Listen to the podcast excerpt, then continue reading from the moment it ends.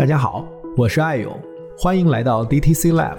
DTC 品牌研究室的播客，让我们一同见证新流量格局下的增长与变现。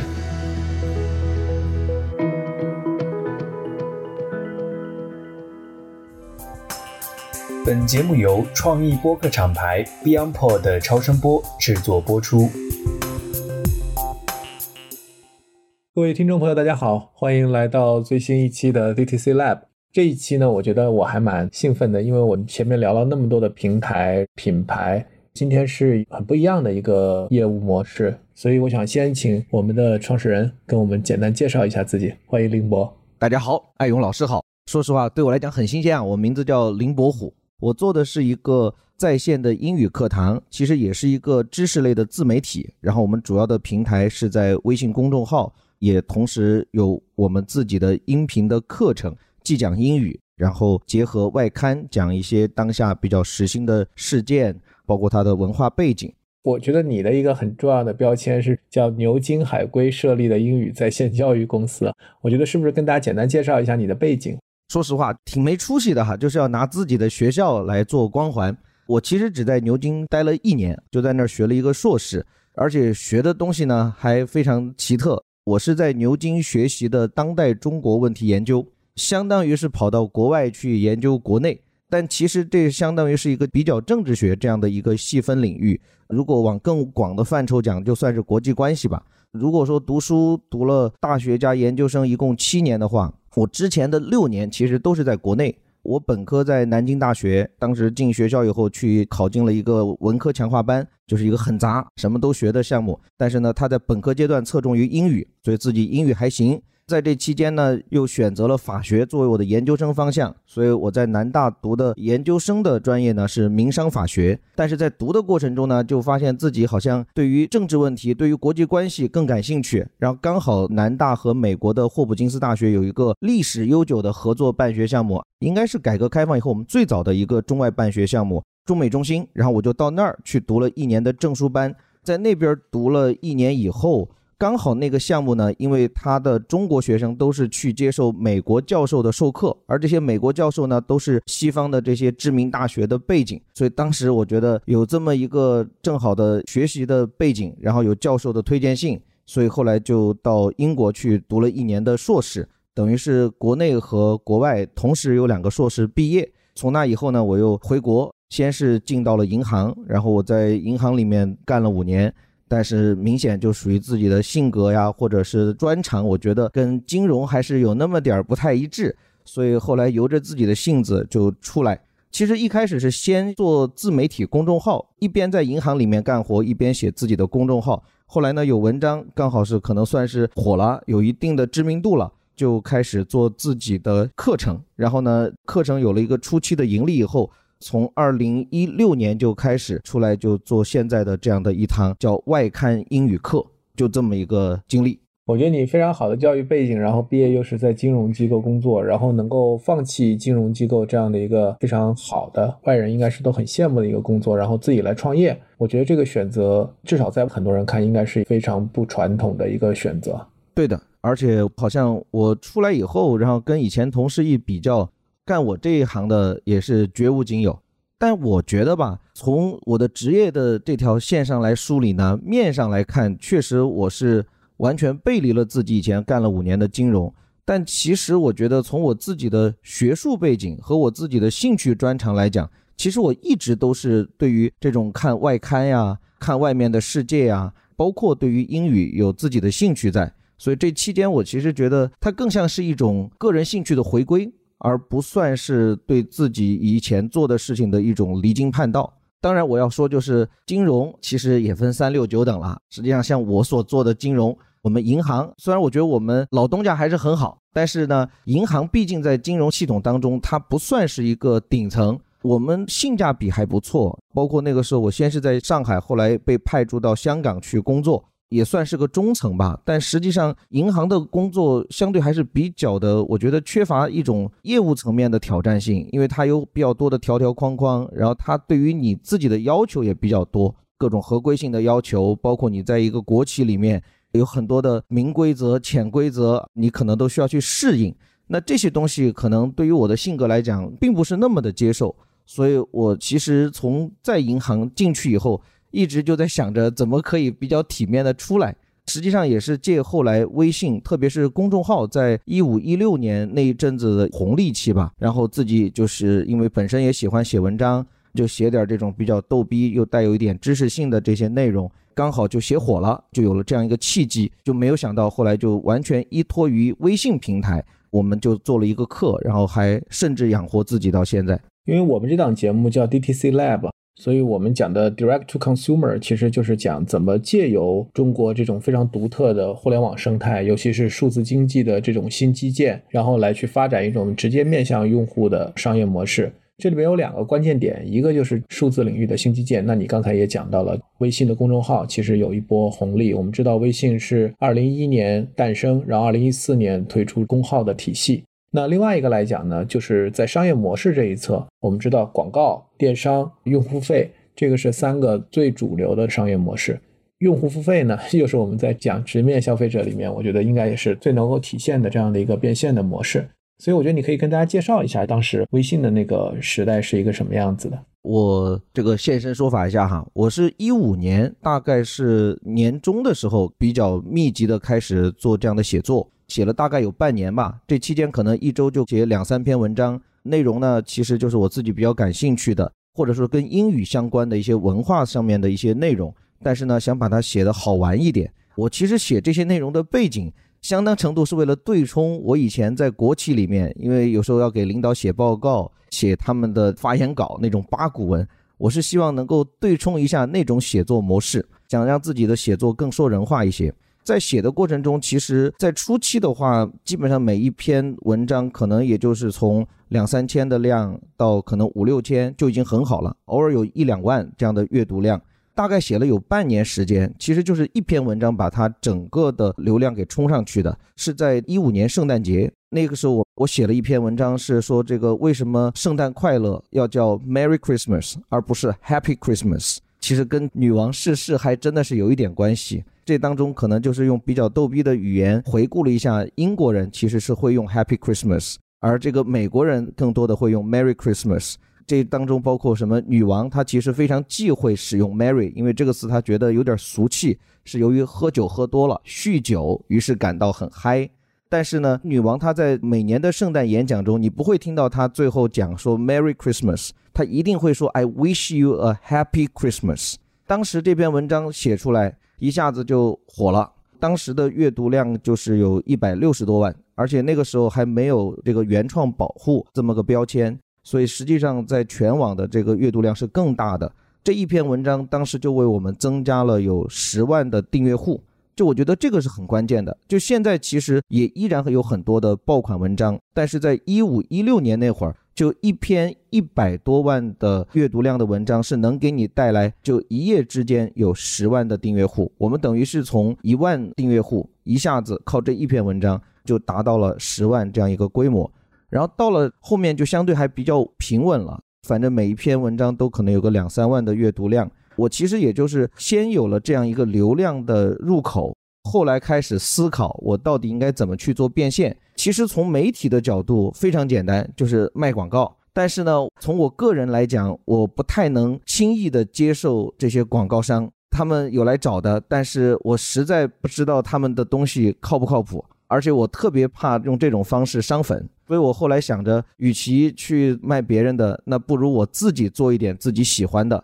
而且跟我们的内容有相关性。因为我起初做这个号的时候，我本来想的就是把英语和文化做结合，所以我后来其实卖的内容也是将文化和英语结合在一起。就我一直自己喜欢的就是去阅读国外的一些报刊，把其中的英语本身也是最鲜活，而且是高质量的英语讲给大家听，同时呢也把这些文章的内容讲出来。这样的话，我们这个课程它就兼具了说不单是一堂英语课，而且还是一堂眼界课。这个样子的话，我觉得可能会更受欢迎，但这当中也有些考虑了。如果说它是一堂纯粹的眼界课，就有点像高晓松他们做的这种知识类的讲座，但是那些知识类内容呢，它很难卖得起价。大家可能听着乐呵，也觉得有趣味性、有知识性，但你让他花个一两千块钱来买，他就不愿意了。所以后来就觉得结合点英语，这样的话大家在对标的时候就是对标的是别的英语课程，动辄就是几千上万的，觉得买我们这么个课也是学英语了。就这样子的一个模式，就开始把我们现在的主要的一个盈利方式，相当于就确立下来。前店后厂吧，前面呢就是出公众号文章，后来也出音频，然后后面嘛就是通过卖我们的这个跟英语相关的外刊课，然后来做这样子的一个结合。我听了好多次讲前店后厂，我是第一次听到 一个公众号做知识付费，把它比喻成一个前店后厂。那是在哪一年？就是开始做这个课？一六年的三月份。知识付费课是一种虚拟的商品，还是我们实物的一个商品？其实我觉得定位都是最核心的。我们讲 STP，就是你打哪个 segment，哪个细分市场，你的 targeting 目标用户是一个什么样的人群，然后你的 positioning，你的差异化的这个定位。你刚才其实有提到一些关于定位的思考。那么这个细分人群和这个目标画像是个什么样子的？从一开始，说实话，一开始根本没有这些概念，完全误打误撞，出于个人兴趣，就因为我自己喜欢。然后呢，我觉得我给周围的人讲这些东西，他们也有兴趣，所以我觉得就不妨尝试一下。其实我选择给人讲外刊，然后用这种方式来教英语，在当时还是一个比较新鲜的玩意儿，而且它非常的辛苦。我已经预见到它会吃力不讨好啊，直到今天都是如此。比起直接教人雅思、托福或者帮人包装一个留学出国的这种文案，其实它会更麻烦。但是确实我是出于个人兴趣。然后基本上就是照着这条路去走的。我稍微对于定位有一些思考，是差不多做了有一年多以后。那期间我们很迷茫，就是我们的这个销量其实也没怎么起，有人买，但是呢也不多，反正就是在那样一个用户圈子里面打圈，一直没有出圈。在这期间的话，其实外刊精读这个市场就被一些同行给炒火了，尤其是流利说，就他们推出了一个流利说阅读。主要做的就是用外刊来讲英语，而且他们在当时应该是一七年的样子吧，投入非常大，好像一年说是花了有两个亿的营销宣传。那应该是刘丽说快速融资，对他们那会儿上市了嘛，有钱了，然后就是大量的烧钱去做广告，而且买了很多版权。所以那个时候的话，其实我们面临很大的一个抉择，我们卖东西，我们一年要一千多块钱那会儿。然后刘丽说呢，他是好像听个四个月还是五个月，只要九十九，而且好像还可以打卡，打完卡以后呢，还给你返一半。所以我们跟他一比，就毫无价格优势啊，甚至有一种要直接被碾压、被摁在地上摩擦致死的这种风险。我当时有一个合伙人，然后这方面我们其实是存在重大的分歧。他呢就是觉得，那我们其实应该降价，我们应该去定位更加亲民的路线，因为我们做的外刊相对都是比较长的文章。少说也是有七八百词，然后刘丽说人家就一百多词，最多两百词，人家讲十五分钟就讲完了，我们得讲四十分钟，有时候得往五十分钟走，所以篇幅上我们也没有优势，而且那时候大家都主打的就是要碎片化的听这种课，希望能够尽可能让大家在轻松愉悦的氛围中哈，快速的完成学习，所以那个时候是真的没有什么竞争力可言。但是在当时那会儿呢，就我自己哈做了一番分析。然后我就觉得，如果我们去向刘丽说或者类似的同行看齐，我们其实毫无优势。我们的系统永远做不到别人这样。我们那么一个小破团队，我们没有 IT，人家是专门的，据说一个上百人的 IT 团队在做，而且人家本身就是 IT 起家的。然后内容上来说的话，他基本上在十五分钟，而且是以讲英语为主这样一个细分赛道，我觉得已经做得很好了。我们即便跟他做一样的内容，体现不出我们的优势来。我说我是牛津的，人家那边负责人是哈佛出来的，有剑桥的学生一起来这做，所以这方面我觉得没有优势。所以我经过一番思考，我们是在差不多一八年的双十一的时候，其实我们做了一个重大的调整啊，甚至不惜为此哈，还送走了当时的合伙人。我们就定位为是一个长篇幅的讲深度外刊。我们不只讲英语，我们更是要把这种有一定深度的文章给你掰开揉碎讲细，让你可能听过一堂课以后，对某一个问题你能形成一种比较体系化的认识，而不单只是碎片化的一种认识。所以当时走的是这样的一条路线，但是没有想到，就是那年我们还真的卖的可以，销售过了百万。在这之前，我们可能都没有想过，甚至我到今天复盘想来，我其实也不知道为什么那会儿能卖掉。我可能想得到的就是，我们一直做内容还比较扎实，然后我们累积了一些初期的用户，那这些种子用户他们其实在为我们去做了一些裂变，虽然我们自己毫无意识，但是他们可能去做了一些口碑的传播，最后给我们带来了这样的一个销售的业绩。基本上从那个时候到现在，我们其实一直都是在做这样一个，既说是蓝海，但其实哪里是海，非常小，蓝湖、蓝池塘这么一个细小的赛道。但是在这样一个很 niche market 的一个氛围中呢，我们的用户他们一旦吃定我们，他们就还比较的相信我们，因为觉得市场上跟我们一样的平替还是比较少的，甚至几乎可以说没有。所以我们反倒是用这样一个走极细分市场的策略，让自己活到了现在。对我听你这个还是很有感触哈，就是在我们前两期节目，我们跟一个投资人聊的时候，其实他也讲到这个策略，讲这个用户型的企业和流量型企业的这个两种不同的打法，其中就用了一个词，就 exactly 是你刚才说那个词，就是可能对一个初创的企业来讲，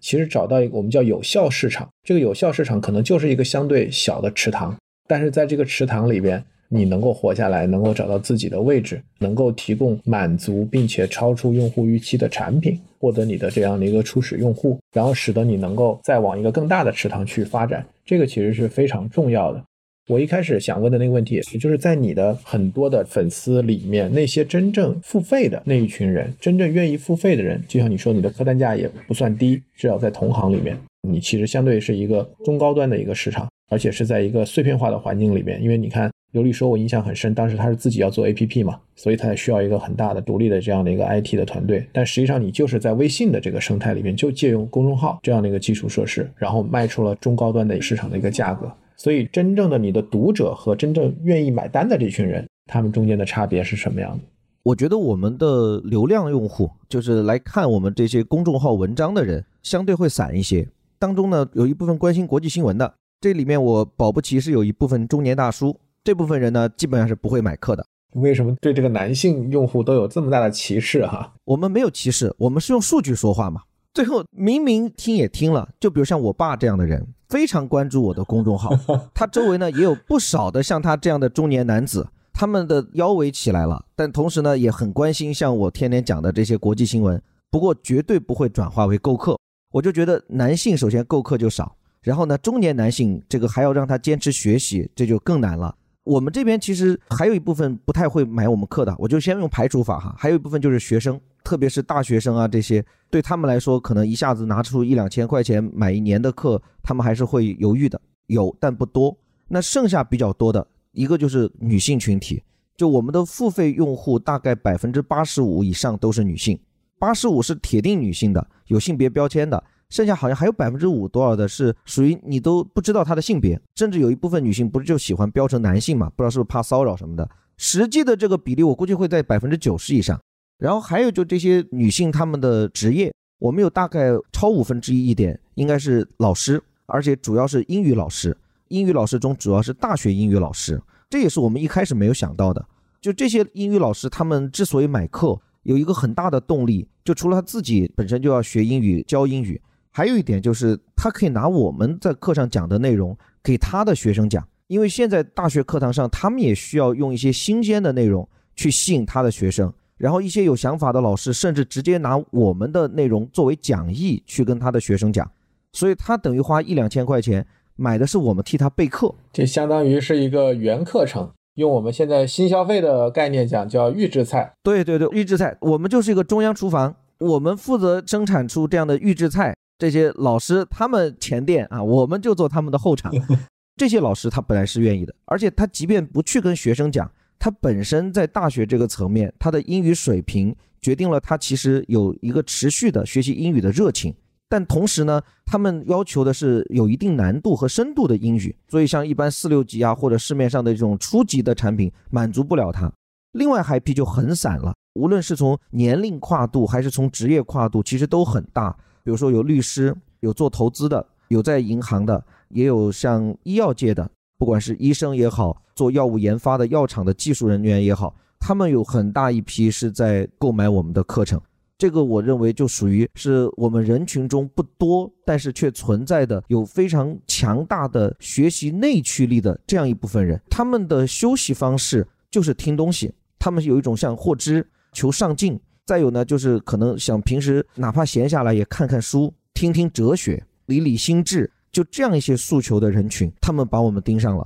与其说是我们去找了用户，不如说是我们做出来一个产品，然后这样的产品很自然的选择了我们的用户，用户也选择了我们。所以这也是我认为很神奇的一点哈。我其实经常跟我们团队小伙伴讲，微信它这个平台具有非常强烈的双向选择的特质。我们跟用户是在双向的奔赴，而不是好像很刻意的说我们要去打什么样的人。但也可能是因为我们自己缺乏经营的头脑啊，我们就从一开始没有懂得如何有意识的去营销某一类客户，就完全是把产品扔上去。结果发现有这样的人，他们就会过来，差不多就这样子跟他们就认识了。我觉得这反而是一个非常经典的 D to C brand 的这样的一个感觉哈，就是当你做出了一款有特色、有差异，并且你是很用心的去做的这样的一款产品的时候，你就能够唤醒或者说找到对你有回应的这样的一个用户。就像我们讲《三体》是吧？就是你在发射信号，然后谁接收到了这个信号给你回应。而且你刚才在讲的时候，其实我有在思考。其实你讲的很清楚，你的用户是谁？那你是依托什么样的一个数据或者你们的调研，能够去把这个用户画像讲的这么清晰的吗？因为我跟很多的品牌去聊，很多的那些大品牌做消费品的，最后我说你的目标用户画像是谁？你的 core user 是谁？谁是你真正的深度的用户？他其实往往给的都是还是很宽泛的啊，我们的用户就是二十五岁到三十五岁的这样的都市白领。就是很泛泛的这样的一些画像，其实我们知道，如果是这样的泛泛的画像，就意味着他还其实没有认知到谁是他真正的目标用户或他的核心的用户到底是谁。你是怎么知道这些数据的？我觉得这两个层面问题啊，一个就技术层面嘛，我们其实主要靠两个平台，一个就是微信，它本来在公众号后台，它其实给我们提供了数据；再一个呢，就是我们有依托于的第三方的平台。像比如说小额通、有赞，它用户在购客的时候，其实也已经有一部分他的信息，比如说他的性别，还有他一些购客其实是跟微信的平台是绑定的，所以他有一部分这个用户数据会过来。除此以外，我们自己还做调研，我们每年都会做一到两次的问卷，这个问卷既是发给我们的流量用户，就是公众号那边，也是发给我们的付费用户。这一年开始，我们还在给用户直接打电话。去了解一些核心用户，他的更深层次的一些，比如说家里孩子多大呀，然后大概了解他是干嘛的呀，每天有收听我们内容的场景是什么呀，就差不多是这样子去了解的。然后回应您刚讲的，我也挺有感触啊，就是为什么说有些大牌他们可能反而对自己的用户画像讲不那么清楚？我觉得不是因为他们讲不清楚，而是因为他们的心比较大，他们是希望所有人都去买他们，所以他们可能是希望尽可能把所有用户包进来。而我们是反过来的，我们本来就是一个小池子里面的，我们其实也就只能承载一部分用户，就可能我们一开始就只想做个小而美，所以我们总在想着哪些用户我们就不要了。但这个过程中也是有个变化的，可能再往前推几年，我们是希望人见人爱，大家就像爱人民币一样无差别的热爱我们的课程。后来我们发现这是做不到的，我们就只能是一小部分人的心头好，而不可能成为人人都夸赞的东西。所以我们就反过来嘛，就想着如何去把我们的核心用户尽可能的去越做越清晰。其实现在还没有，我觉得还在路上。其实有一部分用户，我们要不就把它从这一个课里面摘出来。我即便要它，我用别的产品去打它，而不要试图用现有的这么一个外刊精读课，因为你又要做的难，又要做的长，同时又想让大学生进来听得既轻松，又帮助他考四六级，我觉得是做不到的。我觉得产品可能要做得更准确一点，是我们的求生之道，也可能是因为我们的志向所在。你太谦虚了，所以这个地方其实又涉及到一个很重要的话题，就是对客户的分层分级。所以你其实是在什么时候意识到这个问题，并且用什么样不同的产品组合去把你的客户群进一步的去做细分？其实我觉得这个问题我们还在路上。我意识到这件事情可能两三年前就有了，因为我们每年的用户增长其实是比较平缓的。好的话也就百分之二三十，甚至可能就是百分之十。所以对于这样一个知识付费来讲，我不觉得我们是个做的多么优秀成功的典范啊。但是呢，老用户非常的执拗，就赖着不走，就粘性很强，就续费率很高。对我们的老用户统计，比如说按他在过往购买过我们半年以上课程的这些用户的占比，是能达到百分之八九十。这些人就基本上听上了，他就一年又一年的这样续订，或者某一年他不听。他可能隔一年他又回来了，这些用户其实是我们的主力。我们其实也是因为遇到瓶颈，就是我不知道在哪儿去把这些像他们这样的用户再捞进来。就我虽然知道了，比如说大学老师是个很好的群体，但是我其实也不知道怎么去捞大学老师。然后我们自己又因为是做内容做的比较重，其实我自己的精力也很有限，所以我即便有那么些许的意识，觉得我们可以去拓一拓渠道，对吧？因为我们完全没有去做过这一切，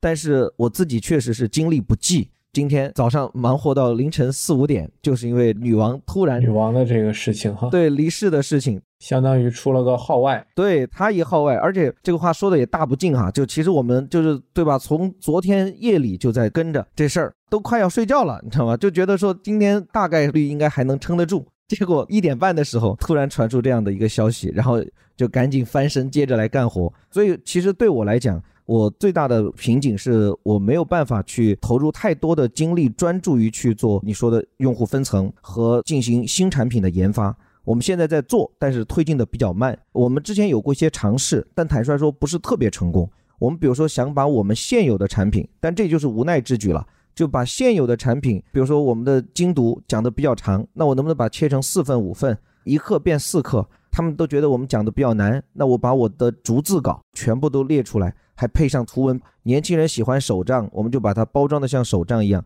我们做过这样的尝试，然后推出了一个产品叫外刊精读笔记，然后呢试图去打我们的学生市场，结果发现死得很惨，学生基本上还是不买账，基本上来买我们的依然是白领，甚至是我们的精读用户，人家就觉得我们出品的东西肯定都好东西，哪怕是以前的课重新编排出来，他也愿意买。发现我们要想去打进学生这个群体就挺难的，所以我说为什么还在路上？真是还在一个个产品去试，还没有说找到一个特别好的能够让不同世界的人都满意这样的一个突破口。那你们其实，在微信生态里面，我觉得就肯定要提到一个话题，就是关于社群。因为本身来讲，你们是典型的用户型的商业模式，所以肯定对社群本身也是非常注重的。所以我想听一下，你们是在怎么去运营你们的社群呢？我们应该算分两个阶段。今年以前。我们基本上是属于非常粗放型的，只有给付费用户给他拉微信群，在里边的话也基本上不会有太多的引导，也就在里面放放每天课程的链接。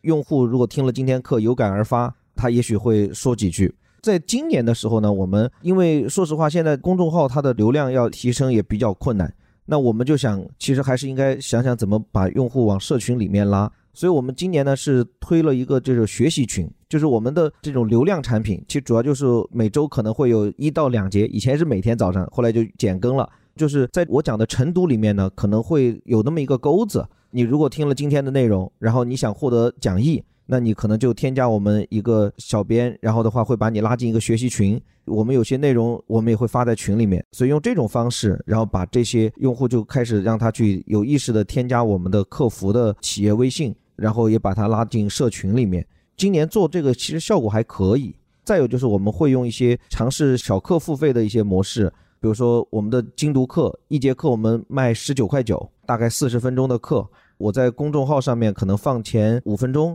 七分钟，听了以后他觉得满意的，他愿意去购买单节课，买了。然后呢，我们也去想办法联系到他，把他拉进社群，作为后续就年度课转化的，相对是一个阶梯吧。这个事情也是算我们从现在才开始算是做的比较积极的。其实我们做的还算是比较见的一点点小成就的，就是我们面向大学生，我们做了一个叫做晨读打卡营的项目。这其实是我们精读的付费用户。我不说有很多是大学的英语老师嘛，这些人呢对我们爱到不行，生怕我们死了，所以就想着怎么能把精读课卖给他的学生。但结果发现他学生根本听不懂，但是呢他又很想让他的学生知道我们。所以就用我们免费的发在公众号上的那些晨读的内容，作为要求学生进行平时打卡练习的这么一个内容。然后我们知道这种模式以后，我们就先从个别老师开始跟他们定制这么一个叫做打卡晨读营，其实就是用一个第三方的打卡平台，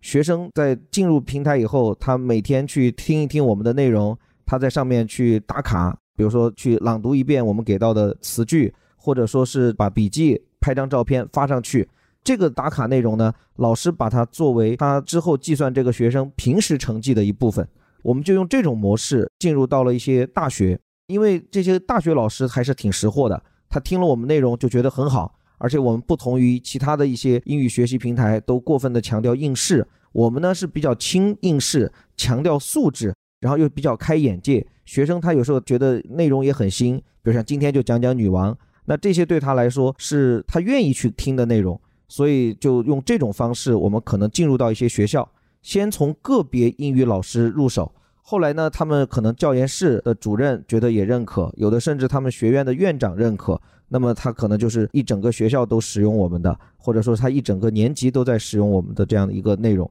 这个也变成了我们现在流量获取的一个渠道。但是我觉得我们非常蠢的就是，我们拿着这样的流量，其实我们不知道怎么去变现，就我们不知道怎么去给这些学生卖东西。所以现在是流量的这个入口的话，我们其实学生这块之前估计了，可能前前后后差不多有七八万嘛。今年我估计能基本上破十万是肯定的，因为我们只做了有差不多一年多两年的时间，这块差不多有十万学生累计参与的一个量。你刚才讲晨读打卡营那个，我今天讲的时候，我是特别有画面感啊，就在脑补那个场景，嗯，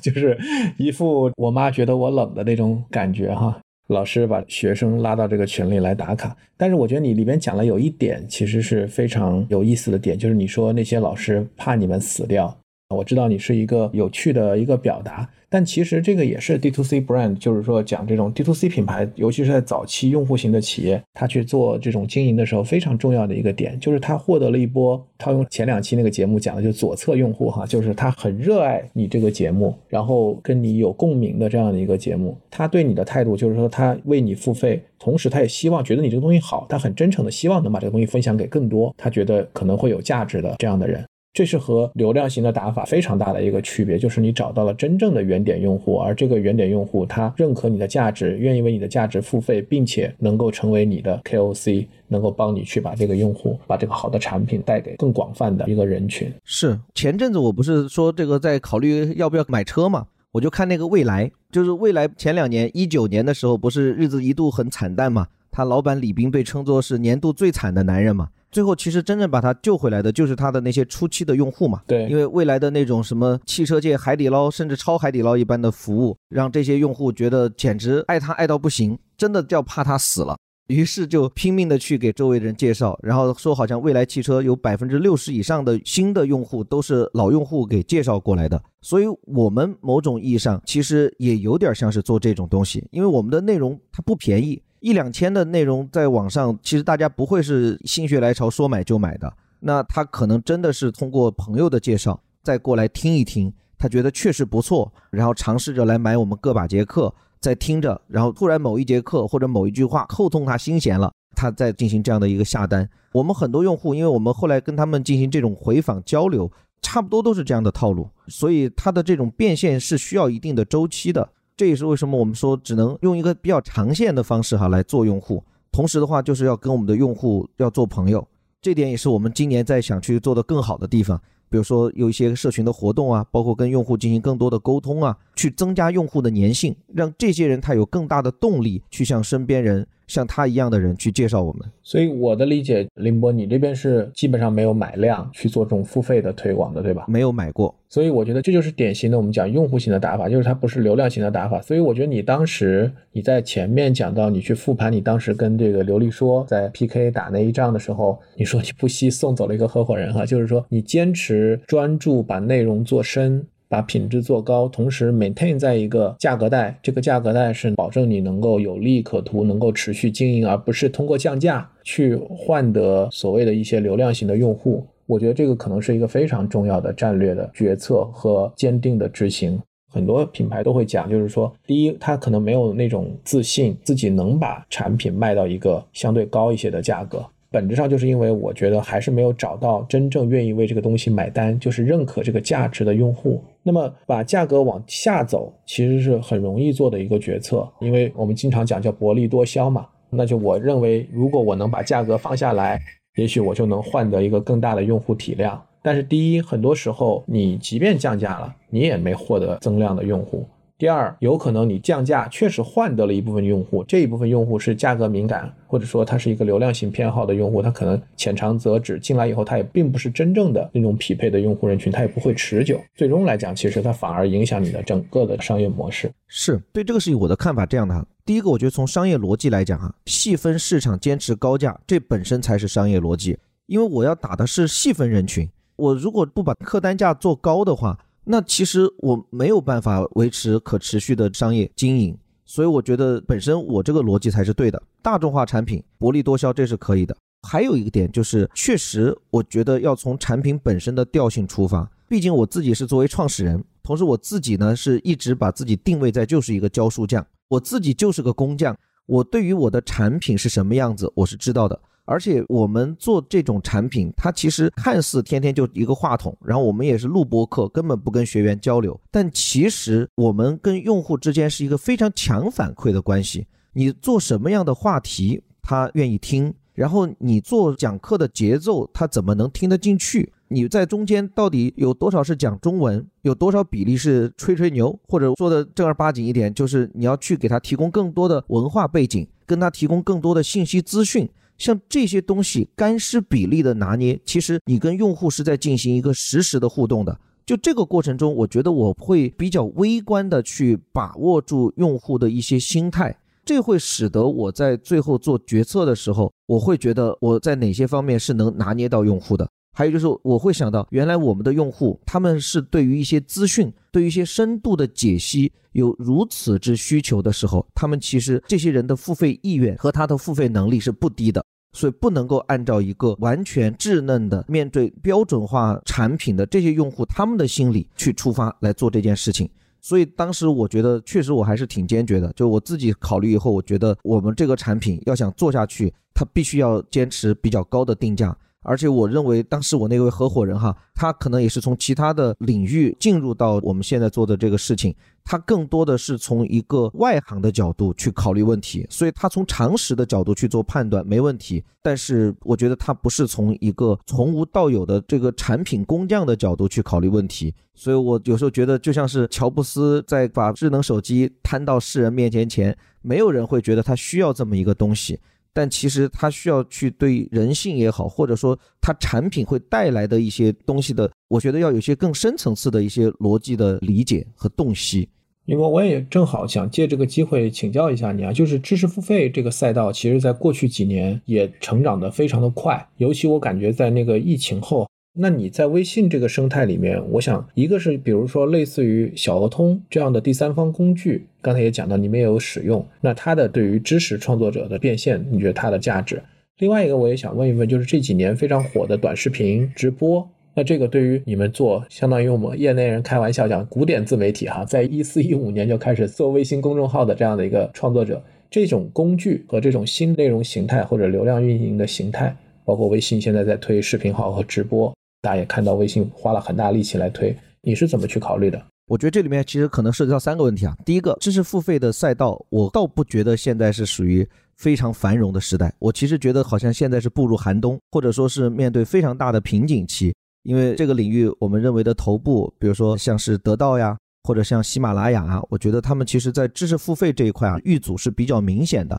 得到前阵子不是就是已经撤回它上市的这个步骤了吗？第二个就是涉及到像小额通这样的第三方平台，我觉得对我们的价值是非常大的。而且我认为这个过程中，其实这类平台产品它其实也有迭代。因为在小额通之前，我们比较了解的，当时来找过我们的，就像这个 CC Talk 这一类的，它是沪江下面的嘛。那像 CC Talk 这种平台，为什么后来我觉得它做的就不怎么样？原因很大程度是在于它是与我们这些内容生产者实际上是在夺利的，它的内在逻辑就有问题。它其实本身就是一个英语学习平台，它给英语老师提供一个看似免费的平台，它其实是借这个机会让英语老师把自己的流量都导进这个平台，而这个平台本身呢，它又不是一个中立的技术平台，它本身还要售卖各种英语课，所以 A 老师他教新概念英语，他把他的这个学生放到这平台上教了，同时这个平台上又还在卖 B 老师、C 老师、D 老师的新概念英语，其实后来又把这个老师的流量给吸走了。所以它是一个与老师夺利的这样一个平台，这个模式我认为是不可持续的。在 CC Talk 之后，我觉得像小鹅通这样的平台，是非常纯粹的技术平台。它不说免费给你使用，你一上来至少六七千块钱你要给出去。但是这个六七千比起我们自己去做 IT 开发，那简直等于是免费了。所以我们毫不犹豫的就会选择像这样的平台去做付费。所以我觉得小鹅通他们这种平台非常好的就是做到了技术中立性，就他自己本身不卖课，他就是作为一个纯粹的技术平台，他卖的就是技术平台使用费给到我们这些知识付费的创作者。我觉得这个是很好的。所以，我个人倒是觉得，像小鹅通，它从技术上来讲没有问题。它唯一可能需要担心的是整个行业的兴衰问题，或者说是现在除了小鹅通以外，也有像抖音下面也在做这种类似的技术平台。所以，像这些大厂进来以后，那对它的冲击，这是另一个问题了。接下来第三个就是刚刚您提到关于短视频的进入的一个冲击，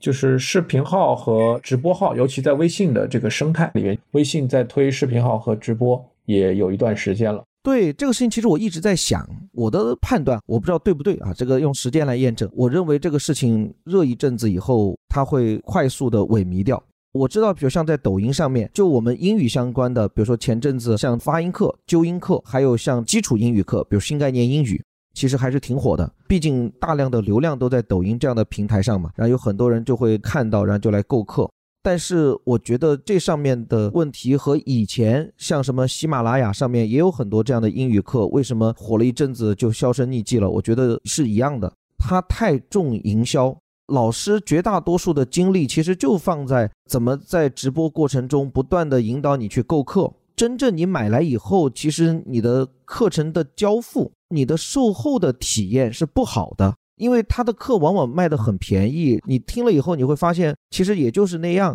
而且有很多的课程类型，比如你说像纠音课，没有老师给你纠音，其实是非常影响你的学习质量的。但是没有办法，这样的课程老师不可能有这么多的精力，或者说拿这么多的成本来给你做互动式的教学，或者是拿很多的精力来做课程本身，他大量的精力就是用在直播上面了。因为我们自己在录课，或者说我们古典自媒体或者古典式课程的制作工艺，就是一句话一句话的琢磨，一句话一句话的录课。我们也是录播课，我们的录播课的录法就是这一句话录了，觉得语气语调不好，我把它删掉，我再重新录。最后大家可能听到二三十分钟的一个内容，我可能其中每一句话都录了五遍、十遍。你完全听不出来，因为最后剪在一起就是一气呵成的，而且甚至很多当中，我会有意的考虑这个语气要尽量的口语化，所以让你听着就好像我就在随意跟你讲话，但其实每一次随意都在进行着某种演绎，这是很辛苦的。二三十分钟的课，我们可能会需要录七八个小时，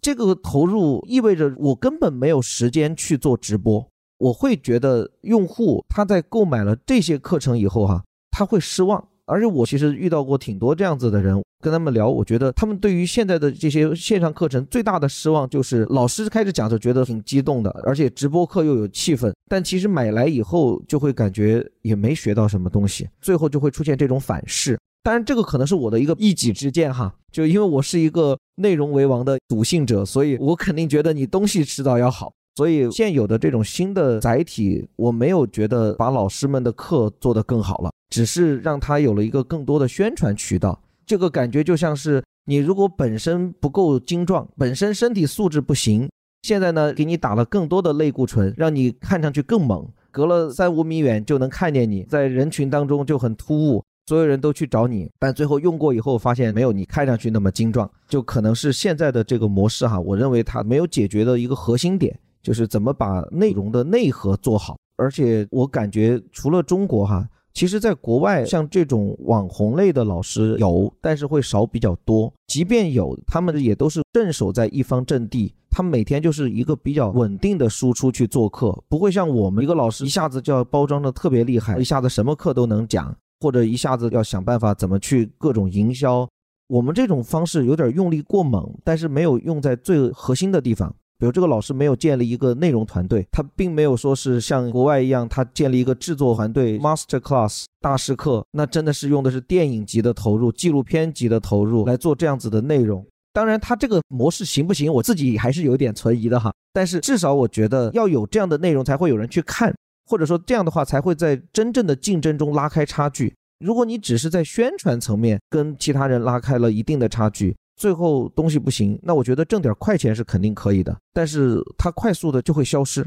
我目前为止没有看到一个老师能火超过两年的。在这一点上，我觉得其实实物的商品和虚拟的这种服务，或者说虚拟的商品、知识类的课程，其实都是一样的。宝洁当年讲的第一真理时刻和第二真理时刻，就 moment of truth。第一真理时刻，它讲的就是你在货架前能不能够去选择到这个产品，那跟品牌的印象、跟美誉度、认知度都有很大的关系。但是真正重要的是第二真理时刻，就是当消费者真正去体验这个产品的时候，他会获得一个什么样的感受，然后他会产生什么样的一个反馈。而且我觉得还有一点，你说像宝洁他们做这种快消品哈，他做的其实是属于同质化程度极高的标品。那我认为知识付费的生命力在于非标。虽然我知道像得到这样的品牌，他们一直就在致力于做标准化、做知识产品的标准化，他们也取得了挺好的一个成绩。但我觉得这不是它的长久生命力所在。前些年，一个高晓松几乎可以单挑所有的知识付费的这些所谓的大 V 们，原因就在于他太有个性了。他讲出来那种调调，那一定不是准备出来，一定不是标化生产的一个产物，那大家会喜欢。别人去做高松肯定也做不了啊，这就是他的一个瓶颈。不可能是逐字稿，就有可能有人帮他查查资料了。但是这种核心的东西，它的整个框架结构，包括一些神来之笔，最吸引人的东西是那种他突然说到这儿，然后一下子跟你东拉西扯。我们家以前门口林徽因先生怎么样？这些东西就不可能是谁给他准备的了。但恰恰这些东西是最让他能吃定人的地方。所以这些东西生命力始终存在，或者说这也是我自己到目前为止，我们比如找老师也好，或者我自己在努力的方向，就是你得把你内在的东西要做强，而不是过多的想去依靠于，比如第一真理时刻，那个也很重要，那个东西它能帮助你在一时快速的起量，但它却不能帮助你行稳致远。所以我觉得核心还是在于把你的内力要做够，把你的产品力要做强。具体到知识付费，核心还是要避免标化。越是高端，越是要考验你的智力和知识储备的时候，它的魅力就在于非标化。你从创业到现在也有七年了哈，就从你开始写这个公众号，公众号算是你个人 IP 的打造的一个开始。你觉得你在个人 IP 打造上有一些什么样的心得吗？另外一方面，你刚才其实也提到了，就你也在找好的老师嘛。我看你的这个账号上也有其他的老师在讲课，你觉得你自己打造个人 IP 的经验能够复制到，或者说帮助到其他的老师打造他的个人 IP 吗？其实我一直是矛盾的，就我觉得我骨子里还是一个有点媒体人的素养，更在意的是我的内容，而不是在我是一个什么样的人。讲东西的时候，我其实会刻意的避免去谈太多个人的生活经历，这可能是我一直抗拒的点。但是呢，现在这个时代哈，个人的 IP 才能够比较快速有效的给你带来流量，或者让大家更能接纳你。所以有时候也会试图去跟大家聊聊天儿，或者是做一些直播呀什么的。但其实我内心深处始终是有所抗拒，但又没有办法。至于像老师，因为我们本身做课嘛，课就不可能是我一个人。我们从一开始就有其他老师在。说实话，这个也比较难找，可遇不可求。尤其像我们这个课，你又不是只让一个能讲英语的老师就能应付。甚至某种意义上说，我们需要是那种英语呢，哪怕一般般，但是他一定要能够讲出满肚子墨水，在某一个领域是有自己独到见解的这么个人。所以这样子的人反而是不好找的。我们有点类似于旧时的大学对于先生的那种方式，就我们是找人。我认定这个人肚子里是有货的，哪怕他上课上的呢，教学法上面可能技巧欠缺一点，经验欠缺一点，没关系，你只要肚子里面有货，我也不会阻止你讲任何话题、任何文章，只是要求你要把你讲的内容让学生听明白。那在这种情况下，我们给老师比较大的创作自由，老师反而也很珍惜这样自由表达的机会。像我们有一位，他是南京大学英语系的教授。在他还不是教授的时候，就在我们这里上课了，一直跟随了我六七年。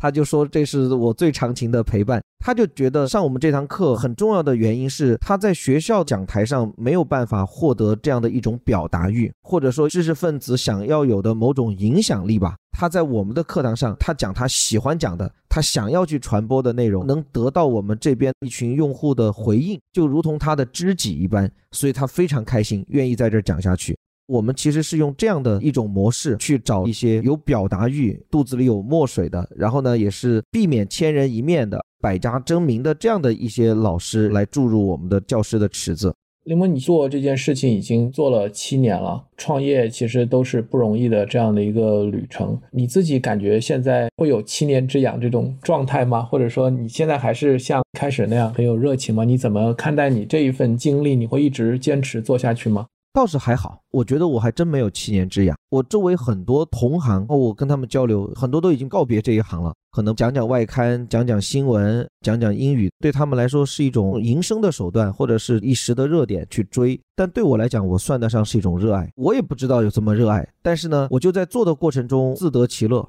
这就有点像是做记者的某种快乐吧。你其实不断的在面对一个新的世界，不断的在从新的获知中获得乐趣也好，感悟也好，你转手就可以把你刚刚得到的感悟与人分享。其实这个对我来讲是一种快乐，所以我其实本身是享受创作的过程，只是说这个内容生产它比较耗费脑力和精力，这个是我自己不得不去思考的，因为它会占用我考虑经营、考虑管理的时间。考虑我们团队发展的时间，还有他对我精力的耗费，会让我担心，可能再过个十年、二十年，我的精力是否还足以支撑我继续这么干下去？所以，我在这个过程中，其实也在不断的去调整。比如说，我的晨读，以前我是一周五更，我把它现在减到两更，甚至一更。我自己以前晨读内容里，不仅是后面的资讯介绍我自己来，前面部分英语也是我。那我现在可能会交给我的同事，他们可以来跟我一起协同。包括我查资料，以前全部是我自己查，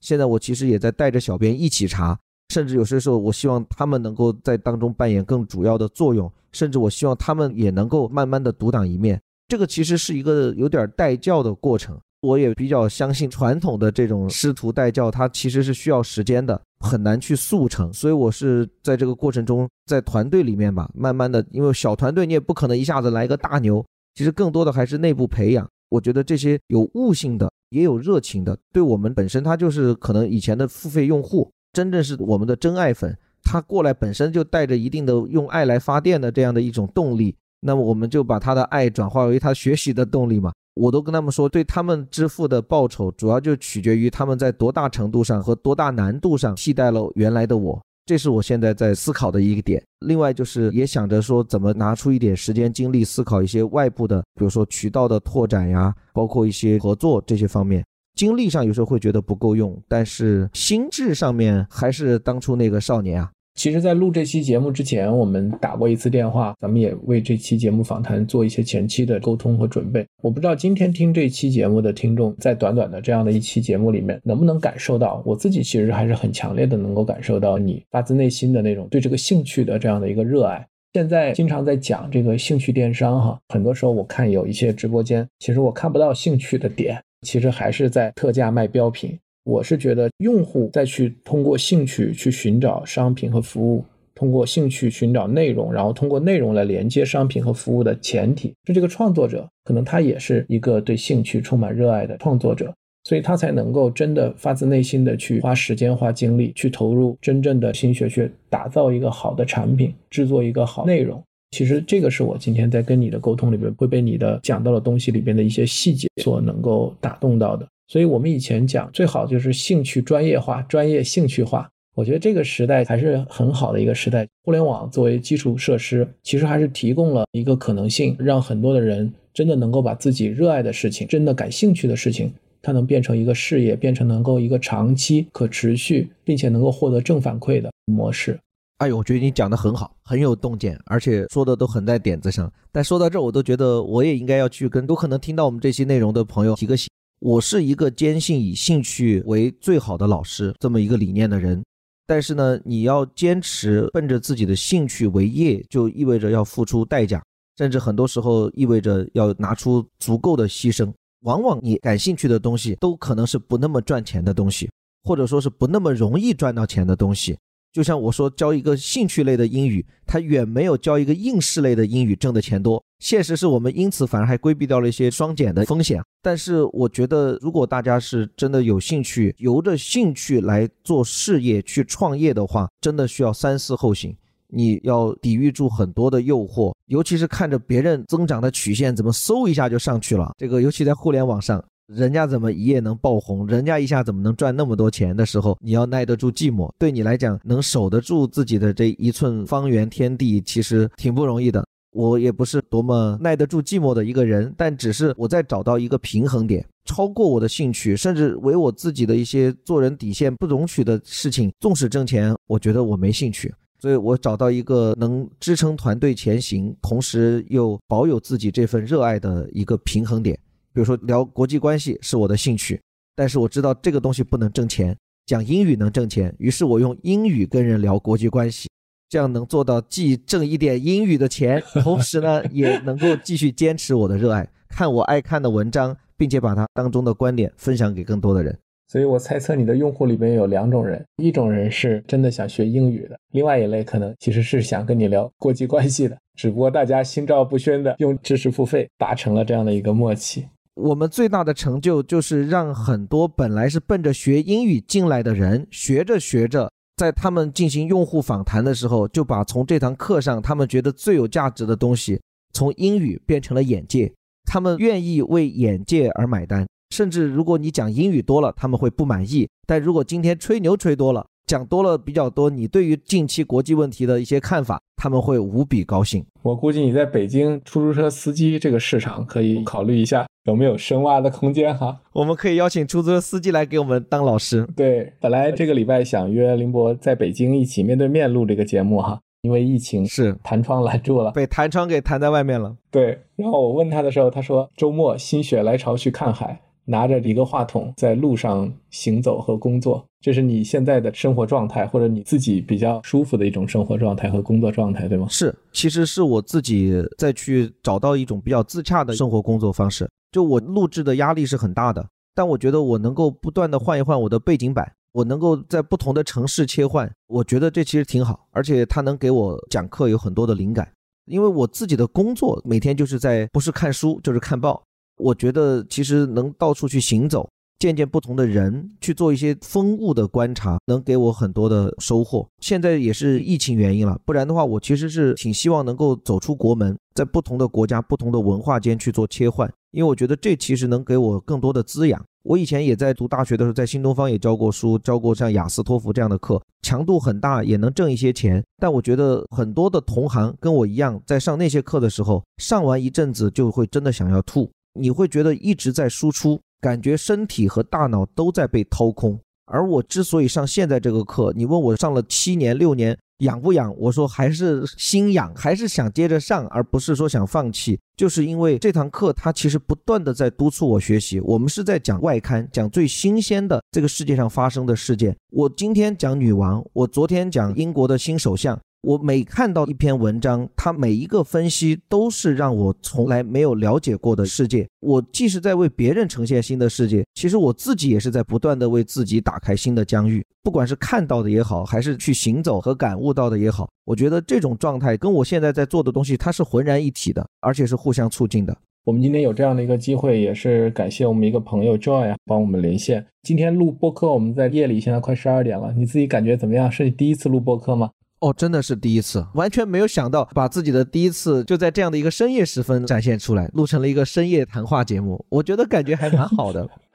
就我以往都在这个点我会录课，但是我都是对着一团空气，对着麦克风，然后看着面前的这个波形图。这次居然是跟一个人还说着话，录制的过程中是一来一往的，是这种相当于是一种直播式的互动嘛。非常新奇，居然能跟人在这么个深夜还能说上话，感觉很不一样。嗯，好呀，我也希望后面我们还有机会能够在播客这样的一个平台上有更多的机会来交流。今天你给我们展示了很有意思的一个故事，这个事业也许不像很多的大的什么消费品啊、巨头啊、大赛道啊，听起来令人兴奋，但是我觉得你在里面的很多的思考。不管是对于定位，不管是对于市场，不管是面临重要的竞争的时候所做的一些关键性的选择，以及你对于工作、事业，包括你自己人生的看法，都给我留下了很深的印象。我也相信我们的听众会喜欢这个故事，那就太好了。那我们今天就聊到这里吧，下期再见，下期再见，拜拜拜拜拜拜。